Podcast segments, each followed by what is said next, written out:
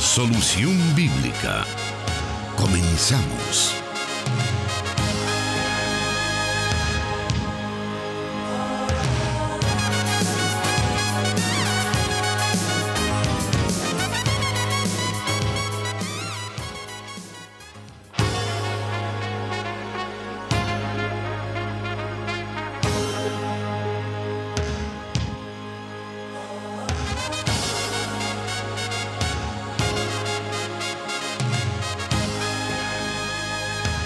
Estamos ya listos para dar inicio al programa Solución Bíblica, este espacio donde usted escucha las respuestas a las diferentes preguntas o inquietudes que nuestra audiencia realiza o quizá usted mismo ha enviado alguna pregunta a este programa.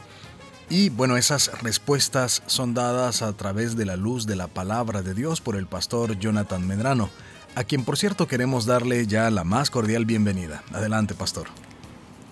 Una vez más, gracias hermano Miguel Trejo, también un saludo para toda la audiencia de las emisoras de Corporación Cristiana de Radio y Televisión que ya están pendientes de este su programa Solución Bíblica.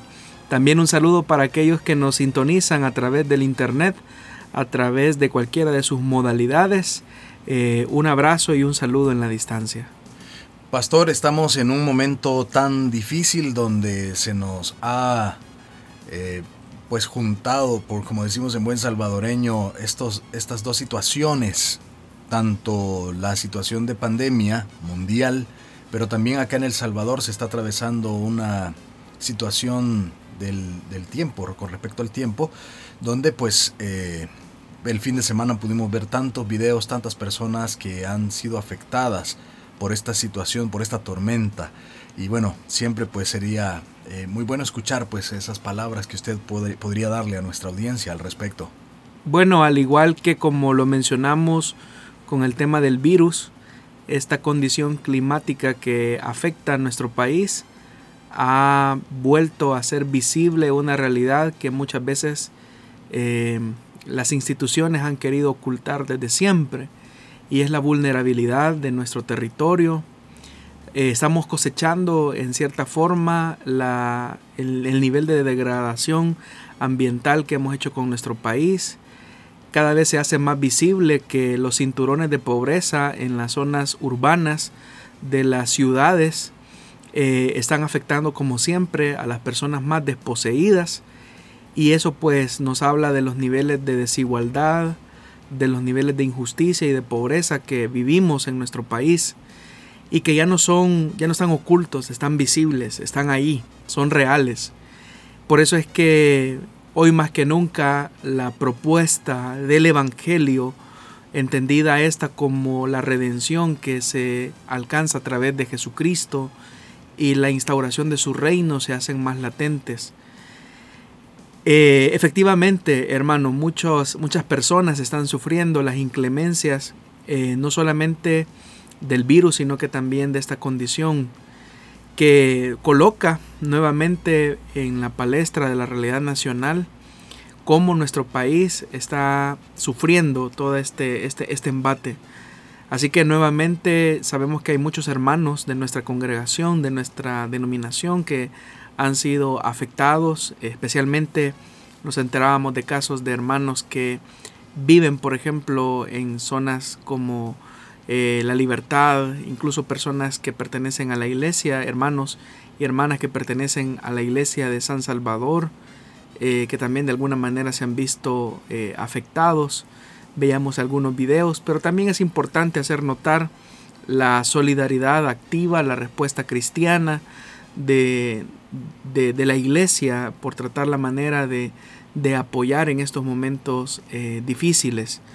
Eh, todos estamos conscientes de esta realidad, de hecho que bueno, nuestro pastor general eh, continuamente nos consulta de cómo estamos viviendo esta situación, al menos acá en el caso de Santa Ana, aunque las lluvias han sido bastante persistentes en, en el fin de semana, gracias a Dios las afectaciones no han sido eh, tan profundas en relación a las otras afectaciones que se han tenido eh, al interior del país.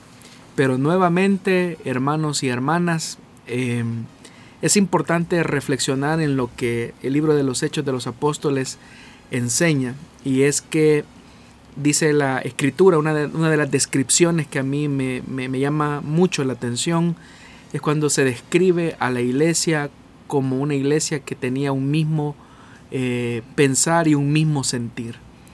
Eh, eso humanamente hablando es inexplicable porque nosotros mismos somos conscientes que los seres humanos somos personas que tenemos pensamientos distintos, vemos la vida de, desde, desde diferentes tipos de ópticas, de realidades, y lo que más cuesta es ponernos de acuerdo. Si no veamos la realidad del escenario político que atraviesa nuestro país, como es difícil que a veces eh, uno de los órganos del, Estado se ponga eh, de acuerdo con los otros dos y esa serie de confrontaciones pues que no abonan en nada para que la situación pueda ser mejor para los más vulnerables. Pero me llama mucho la atención cuando el libro de los Hechos dice que la iglesia era de un mismo pensar, de un mismo sentir.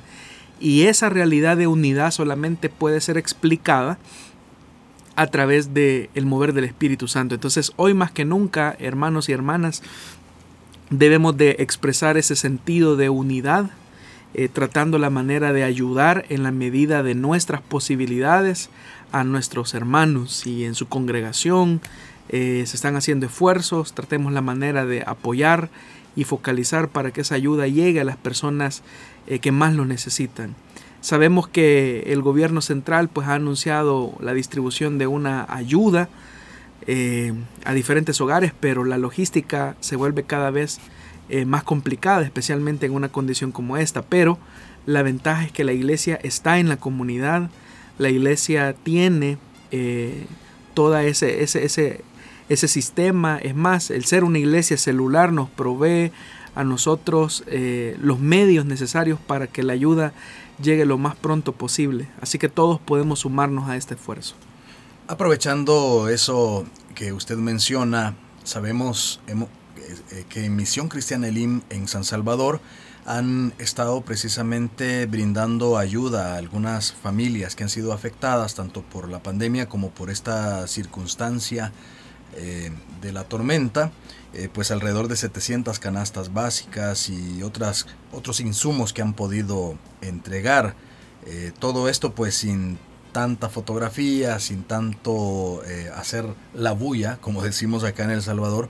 Sabemos que también, pastor, y nos gustaría que usted nos lo mencione, que Misión Cristiana Elim en Santa Ana también lo está desarrollando. Bueno, de hecho que los esfuerzos comenzaron incluso quizás a las dos semanas después de que se decretó la cuarentena. La iglesia ya comenzó a hacer sus esfuerzos, pero se han intensificado aún más eh, en esta semana que pasó. Eh, efectivamente, acá en las instalaciones de Misión Cristiana de Santa Ana tenemos una campaña de recolección de víveres y la respuesta de los hermanos ha sido eh, sorprendente, sorprendente. me siento satisfecho y sé que Dios está tocando los corazones de los hermanos no dudo que también esa es una respuesta que se está viviendo en San Salvador y, también en otras filiales. Que como usted bien lo menciona, hermano, eh, nosotros como cristianos, eh, pues nuestra, nuestra meta es hacer visibles las, eh, ese, ese, sentido de solidaridad con nuestros hermanos, con nuestras hermanas, salvadoreños y salvadoreñas que están siendo afectados. Y debemos de seguir en ese esfuerzo para que la palabra de Dios tenga fiel cumplimiento cuando dice que el que recogió mucho no le sobró y el que recogió poco no le hizo falta. Es decir, que todos tengamos la bendición de tener un plato de comida sobre nuestra mesa, de tener el abrigo necesario. Eh, sabemos que se ha pronosticado que las condiciones van a ser similares este próximo fin de semana, lo que significa que las condiciones van a ser aún peores porque los suelos están eh, saturados de agua y eso puede producir eh, deslizamientos, eh, desbordes de quebradas, de ríos. Pero nuevamente, estimados hermanos, un llamado a la unidad como cuerpo de Cristo para que todos nos sumemos a este esfuerzo. No debemos de utilizar estas, estas, estas campañas de ayuda para, para otro tipo de cosas, sino más bien para mostrar el amor de Jesús como se está haciendo en lo secreto, en lo privado, tal como Jesús lo enseñó. Esta no es una oportunidad para, para protagonismo, sino que esa es una oportunidad para que todos como cuerpo de Cristo sirvamos al necesitado.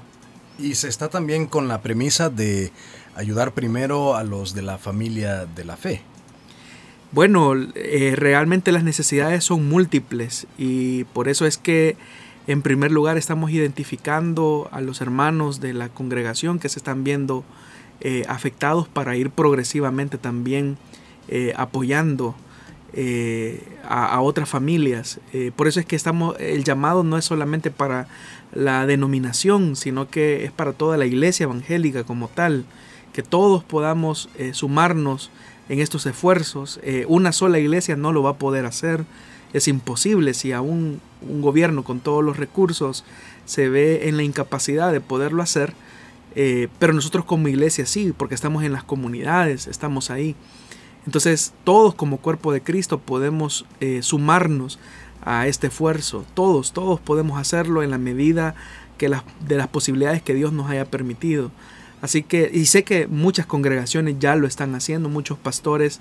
Es increíble ver a nuestros pastores ahí en el campo de trabajo, junto a sus ovejas, eh, en, situaciones bastante difíciles. No solamente pastores de nuestra misión, sino que pastores eh, de diferentes iglesias evangélicas que están ahí. Y si todos nos unimos como sociedad, es decir, si este no solamente es un esfuerzo solo de la iglesia evangélica, sino que también de ONGs, eh, ya lo están haciendo incluso ONGs como Visión Mundial, Compasión Internacional. Eh, están ahí, o sea, están ahí. Ellos lo están haciendo y, damos gloria a Dios por eso. Así que gracias, hermanos y hermanas. Sumemos esfuerzos para llegar a más familias. Pastor, eh, estamos en estos momentos conversando sobre, sobre esta situación actual. Estamos dedicando estos minutos para previos a, a dar inicio con las preguntas que tenemos precisamente porque es importante que nuestros oyentes conozcan lo que se está realizando dentro de Misión Cristiana Elim eh, a nivel general.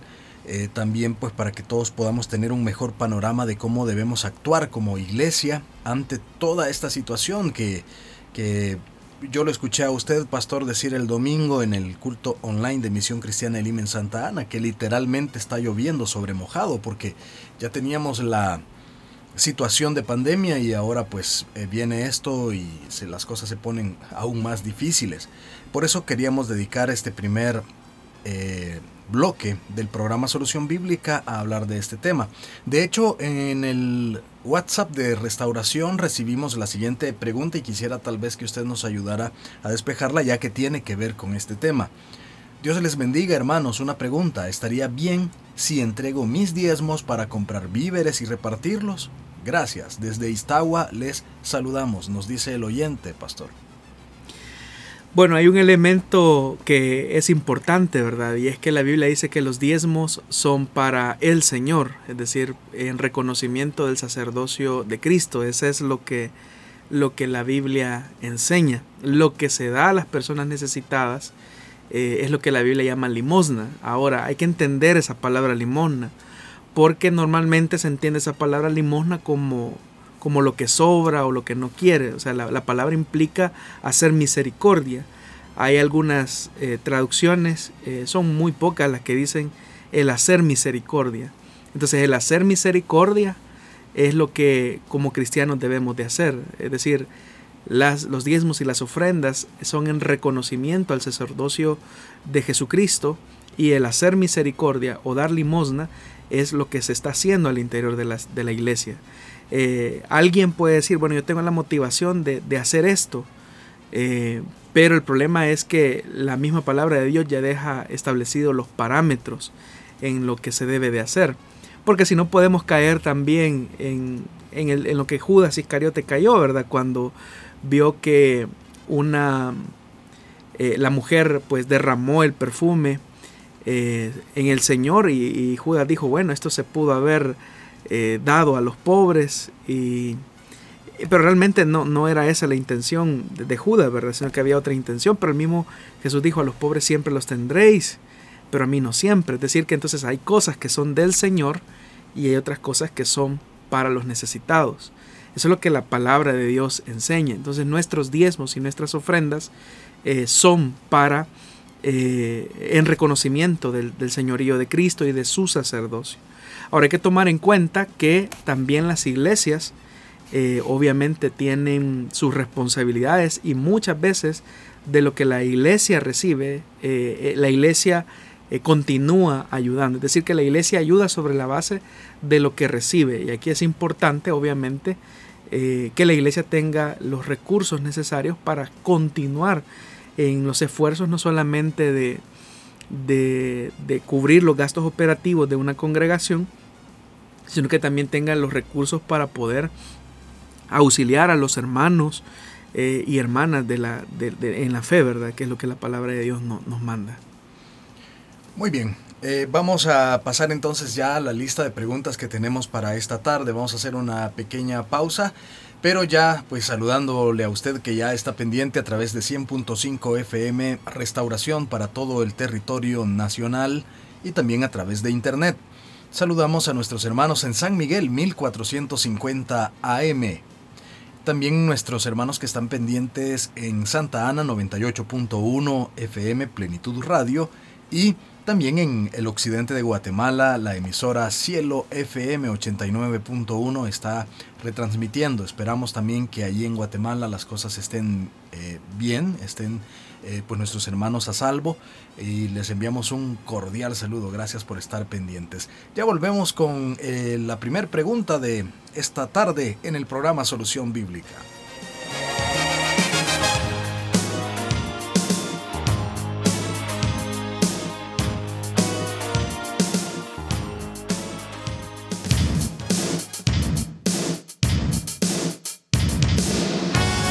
Escríbenos tus preguntas al número de WhatsApp de Plenitud Radio 503 7848 5605 y número de WhatsApp de Restauración 503 78 56 94 96.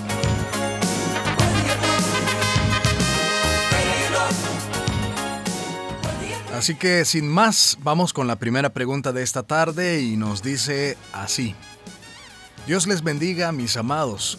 ¿Qué pasa con esas congregaciones que utilizan símbolos judíos o hacen algunas ceremonias del judaísmo?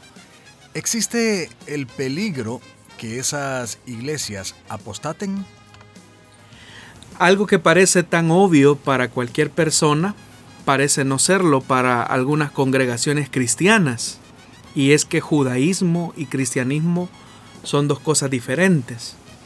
Algunas de estas congregaciones piensan que son más bíblicas si hacen ciertos rituales o utilizan ciertos símbolos que son propios del judaísmo.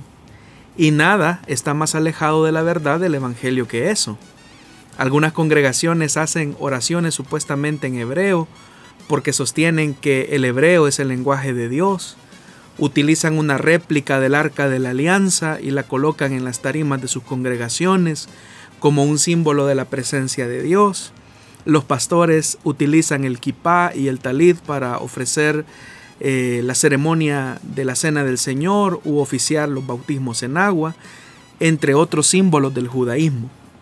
Cualquiera diría, hermano, que son elementos inofensivos que se mezclan con ciertas verdades del Evangelio y del cristianismo, pero desde las escrituras notamos que la revelación progresiva del Espíritu a la iglesia iba marcando una diferencia y un distanciamiento del judaísmo. Ante el fracaso de Israel de ser luz a las naciones, Dios comisiona a la iglesia para cumplir su misión y por eso es que los dispersa de Jerusalén para ir por todo el mundo. Debemos de recordar que en el nacimiento de la iglesia toda la iglesia era judía, por lo que ellos creían que la salvación era inminentemente judía. Sin embargo, el Espíritu Santo derrama su llenura sobre los gentiles, así como lo hizo con los judíos, y eso nos da testimonio el libro de los Hechos de los Apóstoles en el capítulo 10, al punto que el mismo texto de la palabra testifica que los judíos se sorprendieron del acontecimiento ellos lo dicen de la siguiente manera, los defensores de la circuncisión que habían llegado con Pedro se quedaron asombrados de que el don del Espíritu Santo se hubiera derramado también sobre los gentiles, pues los oían hablar en lenguas y alabar a Dios. La iglesia gentil comenzó a crecer más que la iglesia de Jerusalén al margen absoluto del judaísmo. Eso encendió las alarmas al interior de aquellos cristianos de Jerusalén que se seguían viendo como parte del judaísmo al punto que estos judeocristianos comenzaron a enseñar entre los gentiles que a menos que ustedes se circunciden, decían ellos, conforme a la tradición de Moisés, no pueden ser salvos. Y dice la Biblia en el libro de los Hechos que esto provocó un serio altercado y debate eh, de Pablo y Bernabé con ellos. Algunos creyentes que pertenecían eh, a la secta de los fariseos incluso llegaban hasta afirmar que era necesario circuncidar a los gentiles y exigirles que obedecieran la ley de Moisés. Por eso es que dice la Biblia que los apóstoles y los ancianos se reúnen para examinar este asunto, si los gentiles debían de observar las prácticas del judaísmo como parte de, la, del proceso de, de su formación de fe. Pero dice la Biblia en el libro de los Hechos de los Apóstoles, siempre en el capítulo 15, que dice que después de una larga discusión, Pedro toma la palabra y dice lo siguiente, Hermanos, ustedes saben que desde un principio Dios me escogió de entre ustedes para que por mi boca los gentiles oyeran el mensaje del Evangelio y creyeran. Dios que conoce el corazón humano mostró que los aceptaba dándoles el Espíritu Santo, lo mismo que a nosotros. Eso lo está diciendo Pedro. Sin hacer distinción alguna entre nosotros y ellos. Purificó sus corazones por la fe. Y dice Pedro, entonces, ¿por qué tratan ahora de provocar a Dios poniendo sobre el cuello de, sus, de esos discípulos un yugo que ni nosotros ni nuestros antepasados hemos podido soportar? No puede ser. Más bien como ellos creemos que somos salvos por la gracia de nuestro Señor Jesús. El mismo apóstol Pedro está reconociendo que a los gentiles no se les debe de exigir la observancia de la ley. Más adelante incluso el mismo dirigente de la iglesia de Jerusalén eh, dice la Biblia que toma la palabra, Jacobo toma la palabra y dice, hermanos, escúchenme. Simón nos ha expuesto cómo Dios desde el principio tuvo a bien a escoger de entre los gentiles un pueblo para honra de su nombre. Con esto concuerdan las palabras de los profetas tal como está escrito. Después de esto volveré y reedificaré la choza caída de David. Reedificaré sus ruinas y las restauraré, para que busquen al Señor el resto de la humanidad, todas las naciones que llevan mi nombre. Así dice el Señor que hace estas cosas conocida desde tiempos antiguos. Por lo tanto, yo considero que debemos de dejar de ponerles trabas a los gentiles que se convierten a Dios.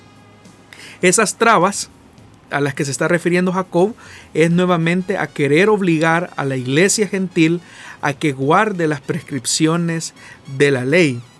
Por eso es que a pesar de que, a pesar de que existió este acuerdo, lo que se conoce como el concilio de Jerusalén, algunos judaizantes, que hay que tomar en cuenta que judaizantes son todos aquellos judíos que terminaron reconociendo a Jesús como Mesías, pero que no se separaban de la observancia de la ley, continuaban insistiendo en mezclar las prácticas y símbolos del judaísmo con las enseñanzas cristianas, especialmente en aquellas congregaciones que habían sido fundadas eh, por Pablo, como ocurrió en el caso de Galacia, en la iglesia de Galacia. El mismo Pablo, indignado porque la iglesia de Galacia había adoptado esas costumbres del judaísmo, les dirige una carta muy severa que se encuentra en el Nuevo Testamento con ese nombre, la carta a los Gálatas. Y el mismo apóstol dice lo siguiente, me asombra que tan pronto estén dejando ustedes a quien los llamó por la gracia de Cristo, de Cristo para, para pasarse a otro evangelio. No es que haya otro evangelio, dice Pablo, sino que ciertos individuos están sembrando confusión entre ustedes y quieren tergiversar el evangelio de Cristo. Pero aún si alguno de nosotros o un ángel viniese, dice el apóstol Pablo, y les predicara un evangelio distinto del que les hemos predicado, que caiga bajo maldición. Como ya lo hemos dicho, ahora lo repito, si alguien les anda predicando un evangelio distinto del que recibieron, que caiga bajo maldición. Es decir, que el mismo apóstol Pablo, ante esa necedad de los judaizantes de querer hacer que las iglesias guardaran o se adhirieran a ciertos símbolos del judaísmo, el mismo apóstol Pablo dice, son anatema, han caído de la gracia de Dios. Y Pablo va elevando el tono de su carta cuando en el capítulo 13 él les dice Gálatas torpes. Eh, realmente, hermanos, eh, la palabra torpe eh, es muy suave. en el original lo que da a entender es estupidez diría Gálatas estúpidos. Es, esa fuerza de esa palabra tan, tan fuerte que lo que Pablo quiso transmitir. Pero algunas traducciones para bajarle un poco la intensidad de lo que Pablo quiso decir, dice Gálatas torpes. ¿Quién los ha hechizado? a ustedes ante quienes Jesucristo crucificado ha sido presentado tan claramente, dice. Es decir, el Evangelio es tan claro, es tan sencillo, que tratar de adherirle otro tipo de prácticas que no son parte del cristianismo es algo que separa de la realidad de Dios y de su evangelio. Por eso es que el apóstol Pablo va más allá y les dice, solo quiero que me respondan a esto. ¿Recibieron el Espíritu por las obras que demanda la ley o por la fe con que aceptaron el mensaje? Tan torpes son, dice Pablo, después de haber comenzado con el Espíritu, pretenden ahora perfeccionarse con esfuerzos humanos. Y a esto me refiero, hermanos, cuando digo que cualquiera diría que son elementos inofensivos del judaísmo, que una iglesia adopte ciertos elementos que cree que son inofensivos, pero para Pablo no son elementos inofensivos porque con el tiempo esto puede generar profundas confusiones bíblicas y teológicas que van a redundar en un sincretismo que puede concluir en una especie de apostasía. Es más, Pablo dice, aquellos que de entre de ustedes tratan de ser justificados por la ley han roto con Cristo, han caído de la gracia. Nosotros en cambio, por obra del Espíritu y mediante la fe, aguardamos con ansias la justicia que es nuestra esperanza. En Cristo Jesús de nada vale estar o no estar circuncidados. Lo que vale es la fe que actúa mediante el amor.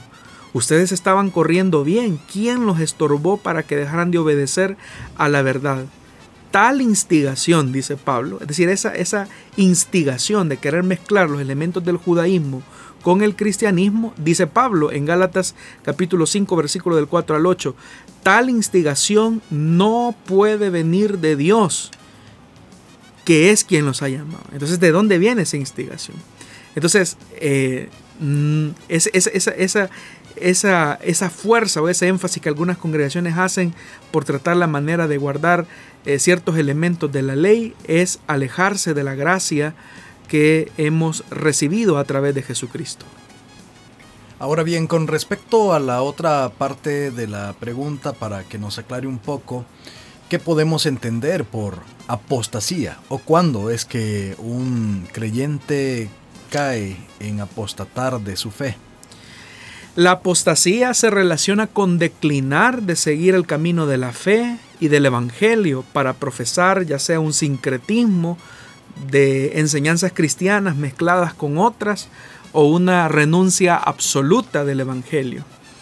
En el libro de Hebreos, en el capítulo 3, versículo 12, se, Hebreos alienta y dice, mirad hermanos que no haya en ninguno de vosotros corazón malo, de incredulidad para apartarse del Dios vivo.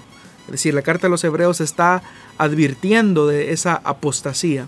Aún el escritor de Timoteo advierte de la realidad de la apostasía cuando en el capítulo 4 de la primera carta dice, pero el Espíritu dice claramente que en los posteros tiempos algunos apostatarán de la fe escuchando a espíritus engañadores y a doctrinas de demonios, dice. Entonces casi siempre el que apostata de la fe tiene algunas características que suelen ser frecuentes y repetitivas, solamente por mencionar algunas. Los que apostatan normalmente son conocedores de la verdad, tienen una creencia de Dios y del Evangelio, pero no tienen convicción de lo que creen. porque la convicción nace de la fe que el Espíritu Santo de verdad infunde en el creyente para permanecer en esa verdad. Son personas también que poseen algún grado de dirección al interior de la iglesia y muestran muchas veces conductas de rebelión contra las autoridades generales de una congregación y aprovechan cualquier espacio para criticar y murmurar de la forma en que se dirige la iglesia y de quienes la presiden. Y como tienen algún grupo de seguidores inconformes, solo están esperando que se fermente la rebelión. Y esa fermentación de rebelión llega a su punto cuando se manifiesta una supuesta revelación y en esa revelación se mezcla el veneno de la nueva falsa enseñanza con la rebelión del iluminado y su grupo de seguidores. Así nacieron, por ejemplo, los testigos de Jehová, los adventistas, eh, así nacieron los mormones. Es decir, hubo una inconformidad de un pequeño grupo que se mezcló con esta supuesta nueva enseñanza. Y a esos grupos que nacieron de iglesias cristianas es a lo que también se le llama ese proceso de apostasía que pues sigue vigente hasta el día de hoy y no nos extraña que en las condiciones actuales pues se siga continuamente eh, replicando este fenómeno. Muy bien, el pastor Jonathan a la luz de la palabra de Dios está respondiendo a sus preguntas, a sus inquietudes, esas que usted nos ha enviado por los diferentes eh, medios que están a su disposición, como es el WhatsApp de restauración, también el de Plenitud Radio. Tenemos también habilitada la fanpage de Solución Bíblica. Puede encontrarnos en Facebook y pues da al, al momento de dar like también nos puede dejar un mensaje de eh, privado para que podamos eh, trasladar estas preguntas a la lista que tenemos. Al mismo tiempo le pedimos pues paciencia para que usted pueda escuchar su pregunta en uno de los próximos programas o posiblemente hoy esa pregunta por la cual usted ha estado esperando será respondida. Todo esto pues acá en Solución Bíblica le invitamos para que siga con nosotros en esta tarde. Haremos una muy breve pausa y volvemos para continuar escuchando las respuestas.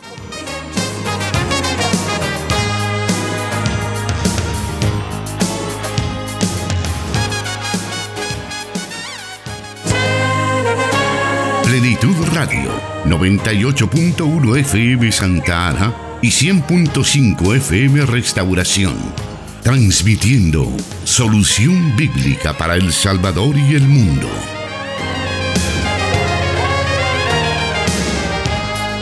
Y como siempre también queremos agradecer a todas aquellas personas que nos están sintonizando a través de Facebook Live Ahí estamos desarrollando también esta transmisión para que usted pueda ver el desarrollo de este programa. Allí mismo recibimos muchos comentarios, muchos saludos y de diferentes lugares del mundo y le queremos agradecer. Vamos a leer algunos de esos comentarios que tenemos en estos momentos. Ruth Santos Recinos nos dice bendiciones. Almita Cortés, Dios les bendiga hermanos, les saludo de acá de Campos Verdes para aprender aún más de su palabra y dando gracias a nuestro Creador por guardar mi vida y la de mi familia. Nos alegramos entonces, hermana Almita Cortés. Conchi Orellana nos dice bendiciones.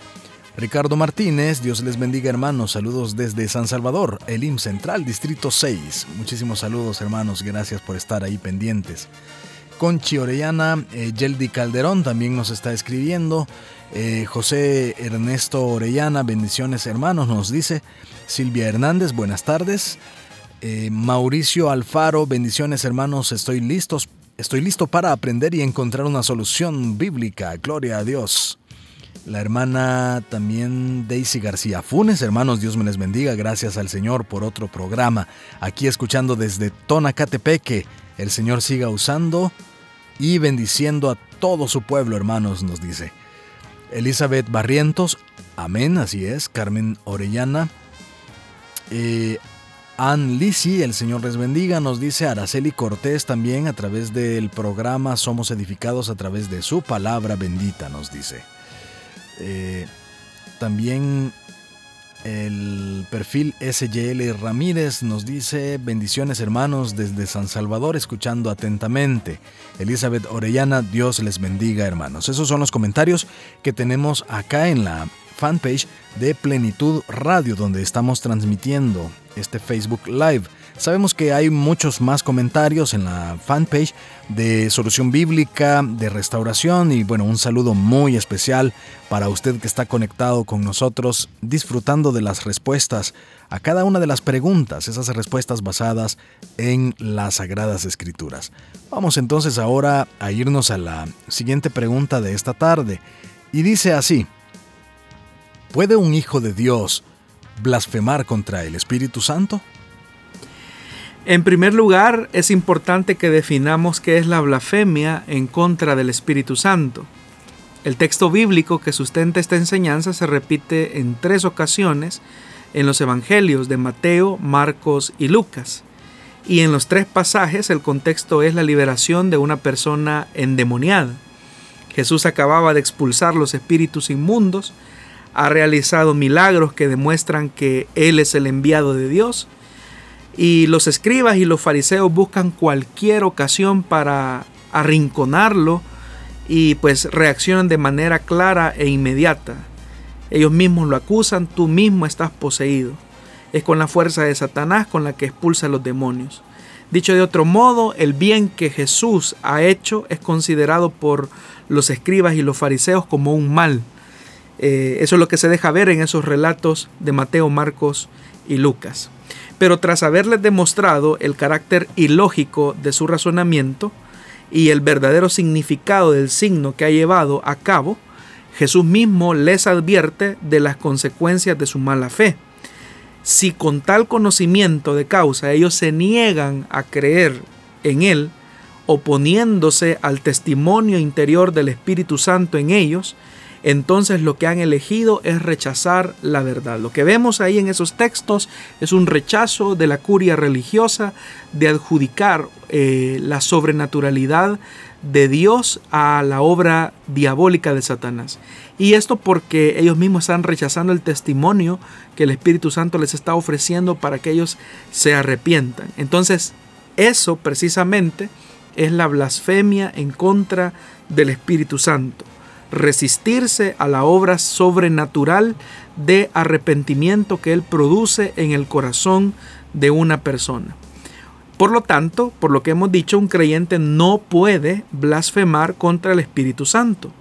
Primero porque hemos recibido el testimonio del Espíritu Santo, que solo en Jesucristo hay salvación y que solo por la fe se abre el camino a la reconciliación con el Padre.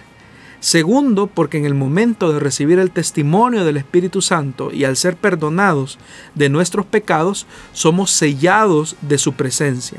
Ese sello es su morada en nosotros, de tal manera que todo nuestro ser es santificado por el Espíritu para que nuestra mente sea renovada continuamente conforme a la mente de Cristo.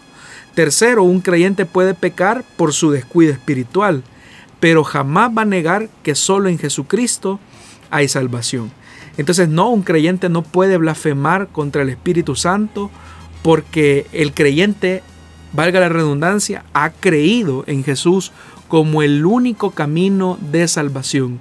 Pero repetimos entonces que la blasfemia contra el Espíritu Santo es rechazar la obra de arrepentimiento que el Espíritu Santo produce en la vida de una persona, en la que se testifica que Jesús es el camino, la verdad y la vida frente a la condición de pecador de esa persona.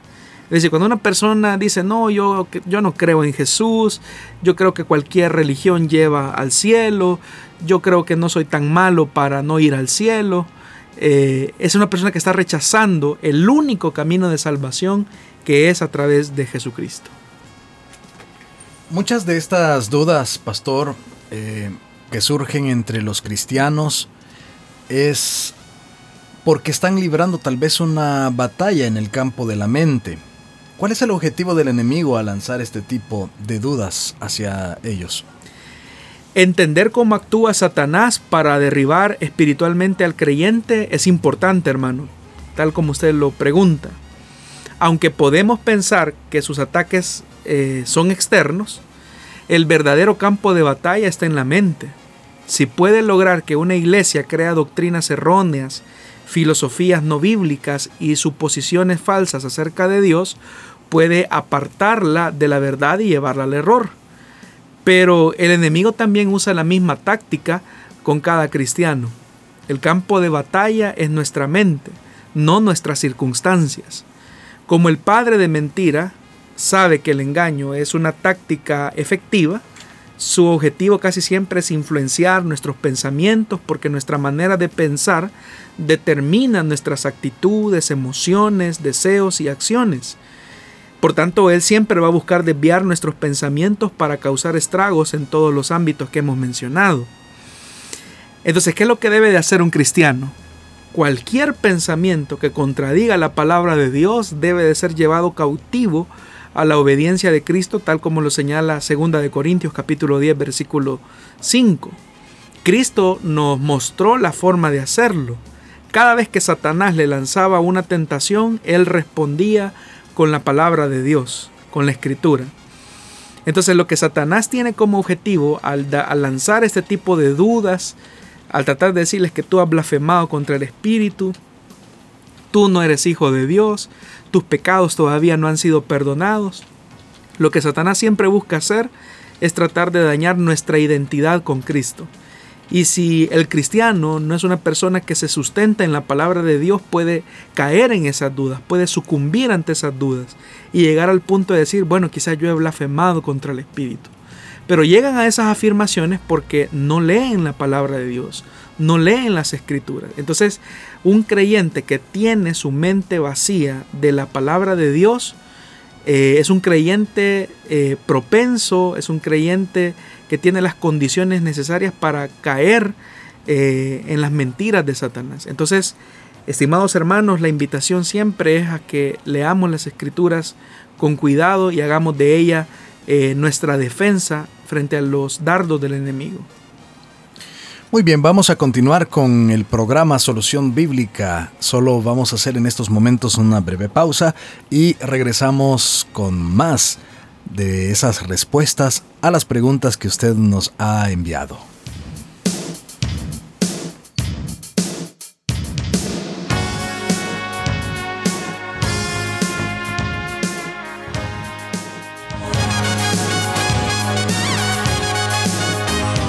Palabra es luz. Solución bíblica.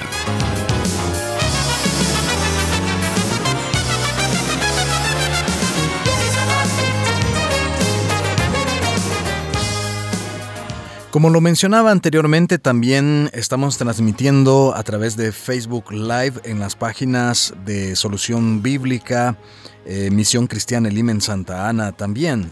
Específicamente en esa página de Solución Bíblica tenemos algunos comentarios. Jonathan Rivera García nos dice, saludos desde Lourdes Colón, Pastor Jonathan y hermano Miguel. Mi pregunta sería, ¿posible que alguien entienda el Evangelio pero nunca ha nacido de nuevo? Muy bien, vamos a tomar nota de esa pregunta con mucho gusto. David Webbs nos dice, Dios les bendiga, les sintonizo en Candelaria de la Frontera. En la Biblia dice que el hombre tiene vientre, no es solo la mujer que tiene vientre, sino que el hombre también Estoy confundido, nos dice Dios les bendiga, gracias por atender y despejar mi pregunta. Claro, vamos a eh, tomar nota de ella para que sea respondida en un futuro. Henry Enríquez nos dice hay una doctrina que enseña los eh, de Iglesia de Cristo de que usar instrumentos musicales no es válido. Asimismo, los diezmos dicen ellos que solo fue para el Antiguo Testamento. ¿Son ellos una secta? Les sintonizo en Newcastle, Inglaterra. Bendiciones, qué bueno, gracias por estar pendiente de nosotros y vamos a tomar nota de su pregunta. Eh, Freddy Edenilson nos dice, bendiciones hermanos por la aclaración bíblica. Saúl Diego nos dice, amén, Dios les bendiga. Así es, apostasía es apartarse de la verdad y seguir un engaño. Bendiciones, siervos, los saludo desde Guatemala, siempre en sintonía todos los martes, nos dice Abimael Batz. Eh, Así que gracias entonces por estar ahí pendiente. Vamos a revisar más adelante también algunos comentarios en las otras fanpage que están a su disposición para poder escuchar y ver el programa Solución Bíblica. También queremos, eh, Pastor, hacer un pequeño paréntesis a las preguntas que teníamos programadas para hoy, ya que en restauración han estado eh, pues preguntando algunas eh, han, estado más bien pidiendo que les despejemos sobre algunas dudas de lo que hablamos al inicio. Y nos dice, bendiciones, una consulta. Por la necesidad de mi familia, ¿puedo tocar mis diezmos para solventar eh, víveres para mi familia? Eh, pues mi esposo y yo nos hemos quedado sin trabajo y tenía algunos diezmos guardados, nos dice la oyente, pastor. Bueno, aquí nuevamente nos encontramos en el tema de la fe. Eh, cuando nosotros diezmamos, ofrendamos, lo hacemos sobre la base de la fe, que no lo estamos entregando a una iglesia, a un pastor, a un hombre, sino que lo estamos entregando a Dios. Y siendo que lo entregamos a Dios, eh, la lógica humana nos indica y nos dice te va a quedar menos. Y de hecho que no vas a tener para solventar todas tus necesidades. Pero por experiencia, hermanos, y no solamente la mía, sino de muchos hermanos que pueden testificar de lo que voy a decir, eh, sabrán de ese milagro sobrenatural que Dios hace. Cuando entregamos nuestros diezmos y nuestras ofrendas a Dios, Dios multiplica lo que entregamos. O sea, aquí ese es un tema de fe. Eh, y esto, como le digo, eh, nosotros como pastores diezmamos, todos los que servimos en la obra de Dios lo hacemos y hemos experimentado cómo Dios de manera sobrenatural en los tiempos de necesidad, Él hace que el pan llegue a nuestra mesa. Recuerden varios textos de la palabra de Dios, dice la escritura, por ejemplo, que cuando en medio de la hambruna que se vivía en Israel a causa de la sequía, la Biblia dice que Elías se acercó a una mujer viuda, a una viuda que tenía un hijo y que dice la Biblia que andaba cargando leños para hacer eh, una, una, pieza, una porción de comida y dársela de comer a su hijo y a ella y esperar la muerte. Y en eso llega Elías, le pide agua, la mujer va, pero la detiene y le dice, también tráeme un poco de comida a mí. Y la mujer le dice a, a Elías, yo justamente estaba recogiendo leños para hacer la última porción de comida dársela a mis hijos eh, y esperar la muerte, porque esa es nuestra última porción de comida.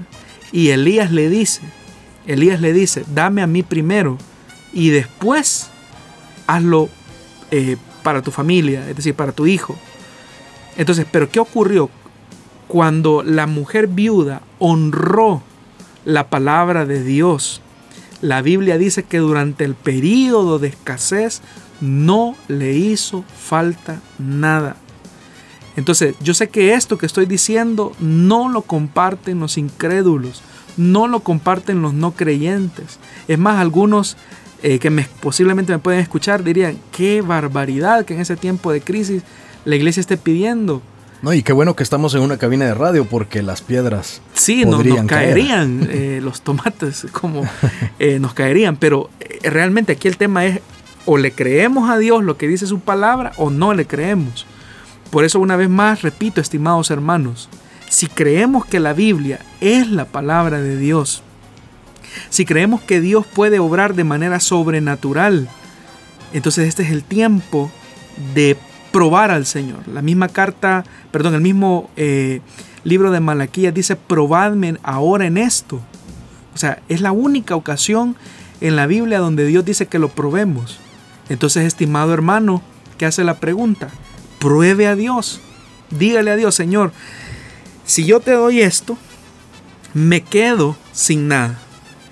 La lógica humana a mí me dice que yo me quedo sin nada. Pero tu palabra que me indica caminar por fe, me dice que tú eres mi proveedor. Así que en reconocimiento a que tú eres mi sacerdote, a que tú moriste por mí en la cruz del Calvario, que tú estás intermediando entre Dios y los hombres, te entrego esto.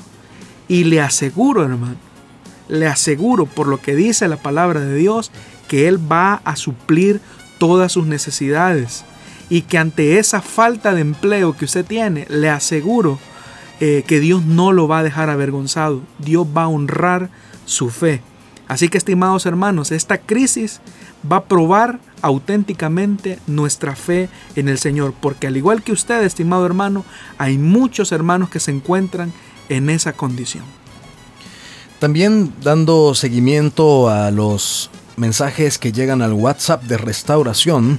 Una persona nos dice, Dios les bendiga hermanos, muy bonito programa. Yo quisiera saber cómo ayudar en medio de esto a mis paisanos viviendo en los Estados Unidos. Siempre los escucho, nos dice nuestra oyente, a lo cual eh, tal vez usted, pastor, puede reforzar, pero entiendo que la idea sería que se pueda comunicar a con ya sea el IM Santa Ana o el IM San Salvador donde ella desee enviar esa ayuda. Entiendo, pastor.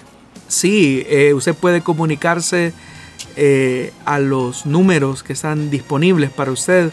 Eh, al menos en el caso de Santa Ana, el 2440-8080, y en el caso de San Salvador, al 2294-9596. Y ahí usted puede especificar, ¿verdad?, que esa, esa ayuda usted la está destinando específicamente para, para ese rubro. Y tenga la seguridad que lo que usted eh, entregue eh, será utilizado para eh, precisamente para ayudar a las, a las personas. recordemos, es lo que yo le decía, la, la, iglesia trabaja u opera sobre la base de lo que ingresa, obviamente. Entonces, si la iglesia tiene esa disponibilidad, se puede apoyar a otras personas. Pero, y hoy más que nunca, hermano, o sea, hoy más que nunca, las necesidades se han multiplicado y los ingresos han disminuido. Pero podemos decir que hasta aquí el Señor nos ha ayudado.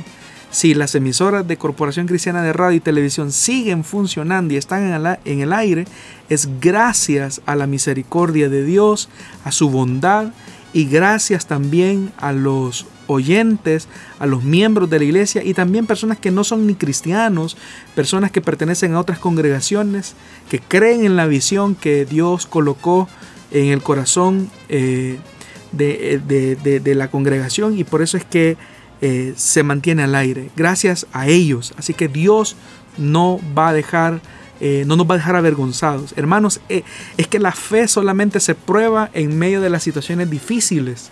Y esta es una situación difícil, no solamente para, para algunas personas, es una situación difícil para todos, para iglesia, para inconversos, para todos. La ventaja que tenemos nosotros como cristianos es que tenemos a un Dios vivo de nuestro lado.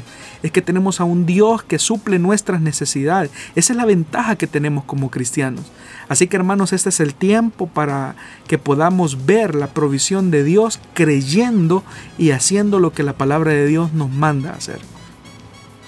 Eh, también queremos acá agradecer a Wilfredo, Wilfredo y Yanni Franco, que está pendiente del programa en la fanpage de Misión Cristiana Elim en Santa Ana, Miriam Solórzano y Mirna Ceseña.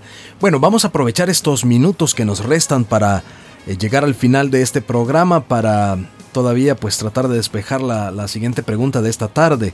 Y nos dice de la siguiente manera, cuando el Señor Jesús anduvo acá en la tierra, fue tentado en todo. ¿Podía haber pecado? En la carta a los Hebreos en el capítulo 4, versículo 14 al 16 dice lo siguiente. Por tanto, teniendo un gran sumo sacerdote que traspasó los cielos, Jesús, el Hijo de Dios, retengamos nuestra profesión, porque no tenemos un sumo sacerdote que no pueda compadecerse de nuestras debilidades, sino uno que fue tentado en todo, según nuestra semejanza, pero sin pecado. Acerquémonos pues confiadamente al trono de la gracia, para alcanzar misericordia y hallar gracia para el oportuno socorro. Entonces el mismo texto de la palabra nos dice que Jesús fue tentado en todo. Y el mismo texto de la palabra dice que fue sin pecado. Ahora bien, algunas personas creen que Jesús no pudo haber pecado porque no experimentó la tentación como tal, al no poseer una naturaleza pecaminosa eh, como la nuestra. ¿Qué podríamos decir al respecto de eso?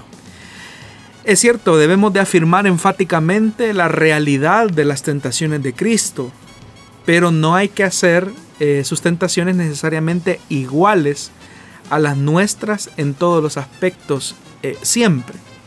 ¿Por qué? porque por mucho que Jesús es como nosotros, también es totalmente único y sus tentaciones reflejan este hecho. Por ejemplo, Jesús fue tentado a convertir piedras en pan, una tentación que los humanos normalmente no enfrentan. Si somos literales al leer la escritura, Jesús fue tentado a usar sus derechos divinos en lugar de seguir el camino de obediencia y escogió vivir en dependencia al Padre para llegar a ser nuestro misericordioso y fiel sumo sacerdote. Además enfrentó tentación en Getsemaní, pero no por culpa de algo dentro de sí, ya que él era perfectamente santo y justo. A diferencia de nosotros, en nuestra condición caída, en Cristo no había predisposición al pecado ni amor por él. La tentación que enfrentó era particular a él como el Hijo y era única a él como el portador de nuestros pecados. Él correcta y legítimamente se horrorizó ante la posibilidad de perder la comunión con su padre por un tiempo, y como hombre y con justa razón, por muchas razones, quería evitar una muerte así. Entonces nunca debemos negar que las tentaciones de Cristo eran reales, de hecho, más reales de lo que podríamos imaginar o experimentar, pero también hay que afirmar que eran completamente exclusivas a Él en esos sentidos que hemos explicado, porque el mismo escritor de Santiago capítulo 1 versículo 13 dice que Dios no puede ser tentado por el mal y Dios no puede pecar. Ahora, eso no quita la verdad que señala Hebreos y es que fue tentado en todo y todo es todo. Y eso nos, nos, nos debe de alegrar a nosotros, porque si Jesús experimentó todas las tentaciones, eh, las tentaciones que fueron propias para él eh, en cuanto al tema de su plan de redención con el hombre y las tentaciones eh, humanas propias de nosotros, eso nos debe de, dar esperanza. Porque entonces cualquier tentación que nosotros podamos experimentar, Jesús las experimentó.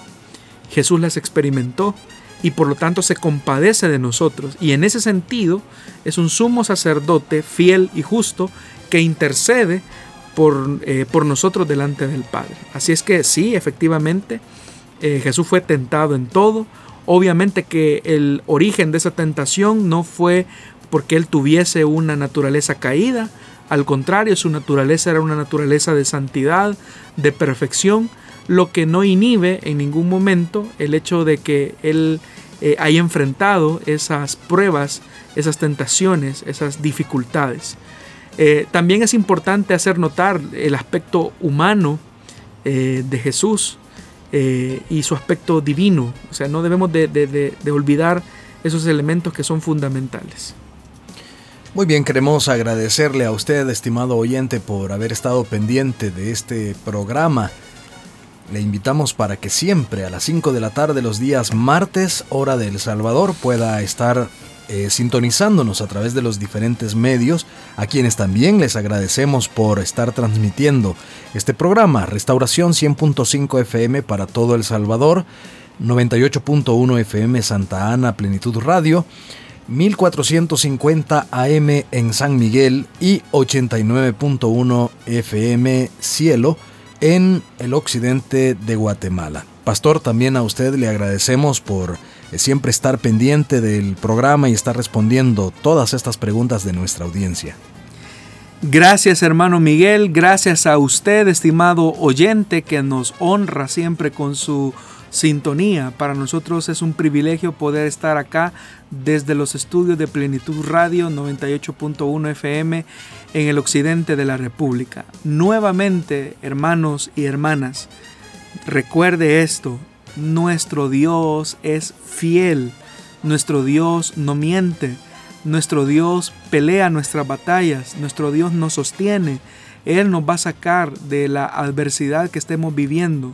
No importa si la estamos enfrentando desde una cama de un hospital, no importa si tenemos a un familiar que está contagiado con este virus, no importa, estimados hermanos, que los vientos nos amenacen, la tormenta, eh, ruja en contra nuestra, el Señor sabe librar a su pueblo.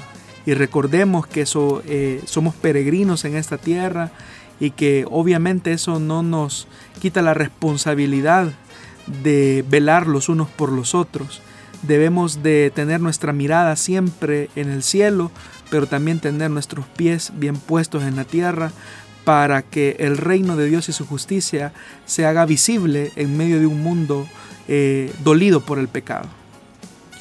Bueno, le saluda también su servidor Miguel Trejo, quien le dice hasta la próxima semana si Dios así nos lo permite. Tampoco olvide escucharnos en SoundCloud y Spotify en el transcurso de la semana. Bendiciones.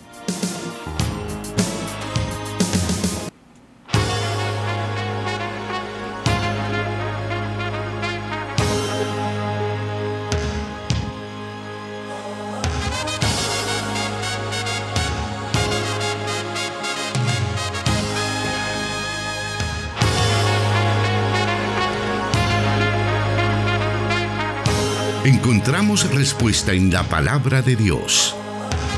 Solución bíblica. Hasta el próximo programa.